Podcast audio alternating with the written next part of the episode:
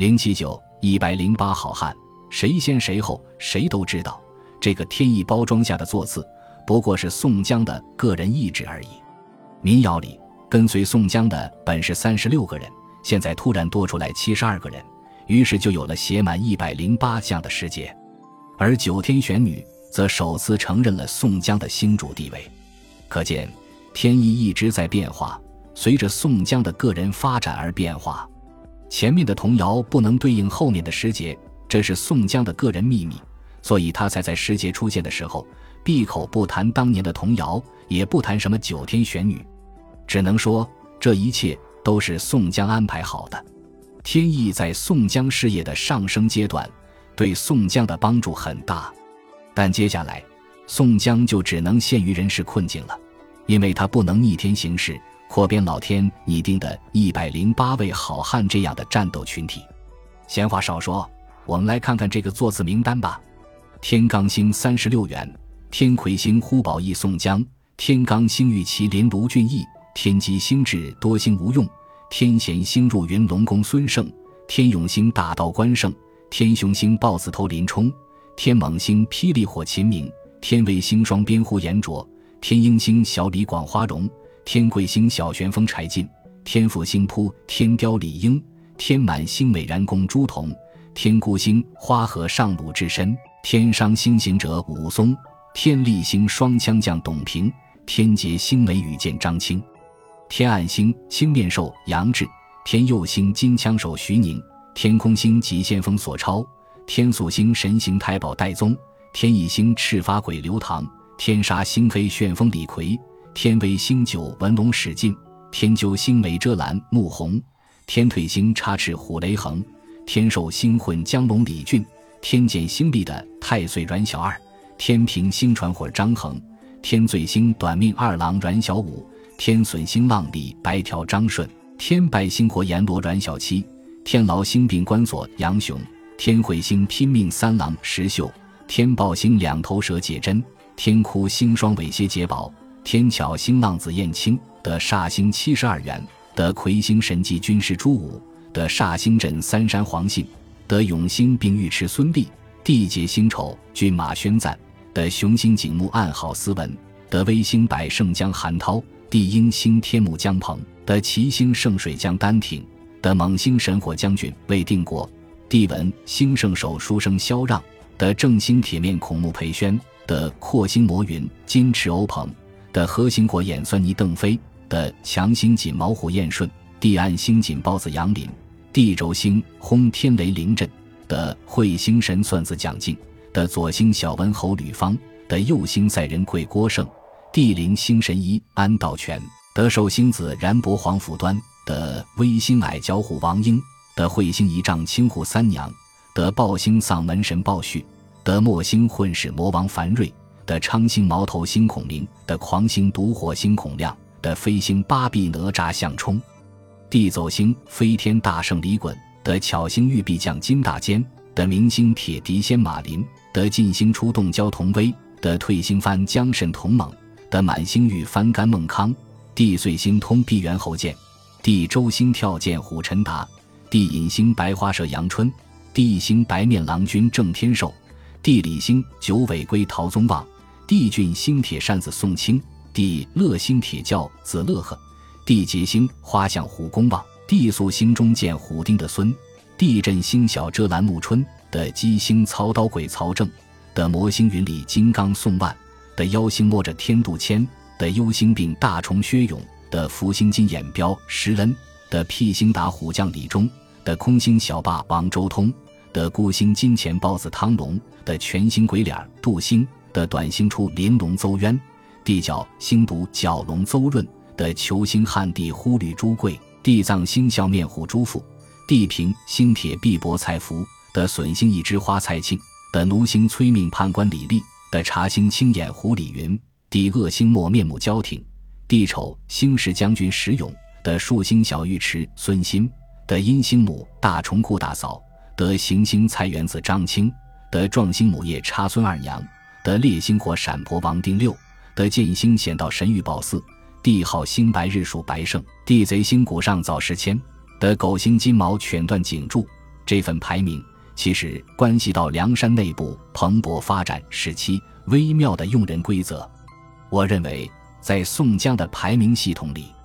有这样几个权重：一要尽量照顾好和自己一个战线上的人。这个战线有两个理解，一个是感情上靠近宋江，无论宋江是杀人放火，还是造反到底，或是完成招安，不论是非，都会一如既往支持他的人；另外一个是价值立场上的靠近，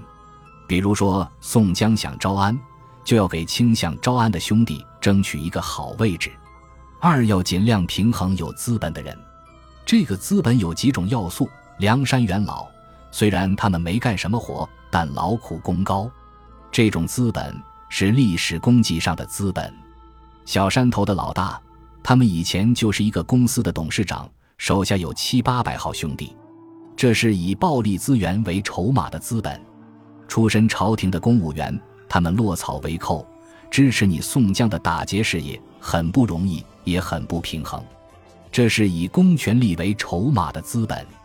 地主和资本家，他们不加入梁山，完全可以过幸福生活，但他们却来了梁山支持打劫事业，这是以金钱为筹码的资本。道德高人，他们在江湖上享有很高的个人威望，能够在梁山的价值系统里获得大家的交口称赞，这是以道德为筹码的资本。能力突出，他们在梁山能谋能打，获得了大家的一致认可。这是以个人能力为筹码的资本。三要尽量打击对自己构成威胁的群体，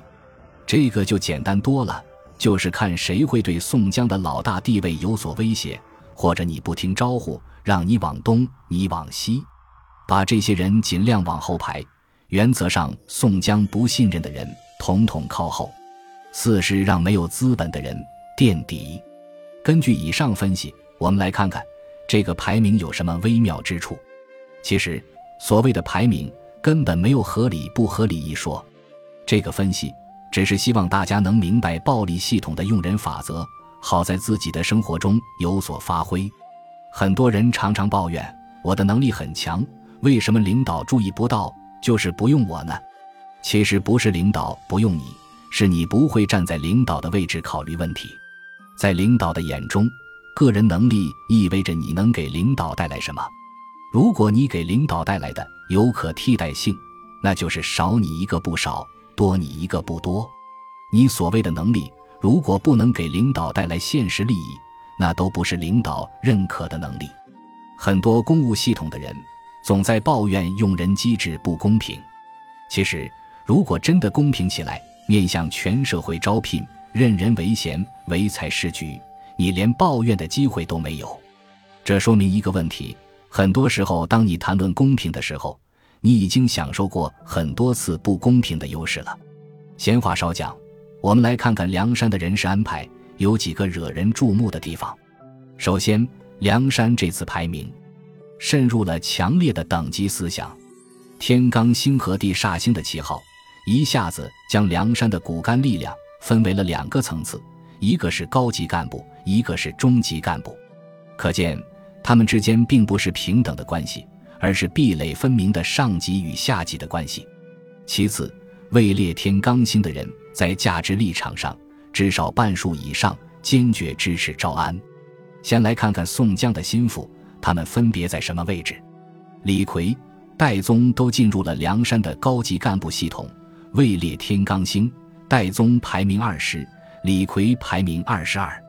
李逵的武功尚不及焦挺，可焦挺排在第九十八位，真可说是天壤之别。戴宗其实不过是一个技术人才，从来没跟谁打过架，他最多能算个长跑冠军，和石谦的鸡鸣狗盗没什么区别。可是石谦同学位列第一百零七位，倒数第二。当然，戴宗除了和宋江关系好。还有一个出身的优势，他也算是公务系统出来的。可是，同样从公务系统出来的，跟他一个级别的蔡福、蔡庆兄弟，分别位列第九十五、九十六名，这又如何解释呢？宋江的事情，吴用没有不清楚的，他们称得上是最佳拍档。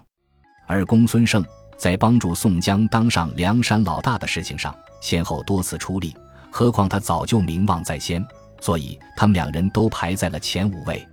李俊、穆弘、张衡和张顺，都是宋江流浪浔阳江的嫡系。李俊心高志远，位列天罡星理所应当，但又不能不照顾穆弘等心腹，于是把他四人都放在了天罡星的位置上。朱仝和雷横是宋江郓城县的老班底，也是朝廷公务员出身。自然义无反顾地支持宋江，放在天罡星里，绝对符合宋江的发展需要。再看看和宋江一个价值立场的关胜，他和宋江本没有什么交情，又是如何参与排名的？以关胜为代表的朝廷派有很高的公权力资本，但林冲的武功并不弱于他，还为梁山立下过许多功劳。但最终林冲的排名竟然在关胜之后，我想。最大的可能性就在于关胜是一个需要招安的人，他甚至是朝廷的卧底。这也正是宋江最在乎的事，关胜支持他招安。所以在排位时，宋江根本不会考虑林冲立下过多少汗马功劳，是几朝元老。因为林冲被高俅逼迫的家破人亡，对朝廷早已心灰意冷，显然是反对招安的潜在力量。阮氏三雄和刘唐。都是梁山元老，参与过打劫生辰纲，虽然没有特别辉煌的战斗成果，但念在是老资格，所以都被放在了天罡星之列。况且宋江对他们都有救命之恩，无论宋江干什么，他们都会拥护。花荣是宋江最好的兄弟之一，他当年因为救宋江，才跟朝廷叫板，现在宋江要跟朝廷眉来眼去。说明他还有机会回到主流社会，因此他绝对是坚挺宋江的力量。至于秦明，一则也是朝廷军官出身，二则是花荣妹夫，当然跟宋江穿一条裤子。鲁智深、杨志和武松都是二龙山的老大，既有公权力资本，也有暴力资本。只不过鲁智深对权术斗争不感兴趣，虽然他没有杨志那么官迷，但让他回到主流社会继续当官。好像他也没什么不高兴的，杨志就不用说了，那真是求之不得。武松是宋江唯一结拜过的兄弟，职业经历非常耀眼，战功无需说，而且还在景阳冈打死过老虎，在阳谷县当过都头，竟然排在李应和朱仝之下，这就有点奇怪了。对这个排名，武松可能情绪上十分不稳定。卢俊义和李应都是财主出身。都是被迫上山的典型，他们无时无刻不想重新回到主流社会，所以肯定是支持宋江招安的坚定力量。卢俊义作为第二位老大，为了照顾一下他人单立孤的情绪，燕青也被列入天罡星。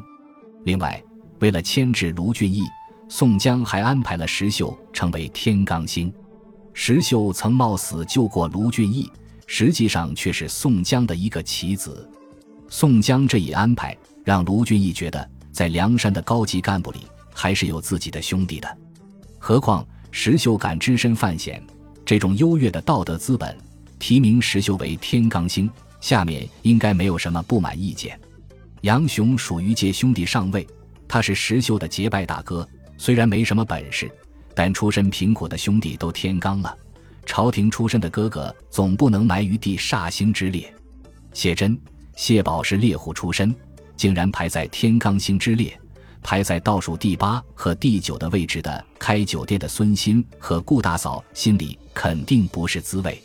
最不满的是孙鑫，好歹他也是正规的朝廷军官，就因为出卖了同门师弟栾廷玉，道德形象很差，被放在了地煞星之列。但总不能不给登州派一个说法，他们人也不少。宋江选中这两个猎户兄弟，虽然不能代表登州派的实力，却达到了分化瓦解登州派的做法。毕竟登州派不是熟人啊。从天罡星看，除了柴进胸有大志，肯定要跟朝廷对着干外，就算林冲了。林冲劳苦功劳，扶正过晁盖，还支持过宋江，战功赫赫，排名第六，心里就很不是滋味了。柴进人脉很广。安排的太差，恐怕说不过去，所以他最后排在李应的前面，位列天罡星第十。这样，排在天罡星里的三十六个人当中，基本上都是支持宋江招安的。梁山的核心权力结构，基本上都是主张招安的人。剩下的七十二地煞星，其实也就无足轻重了。在地煞星的排名中，石阡和段景柱垫底，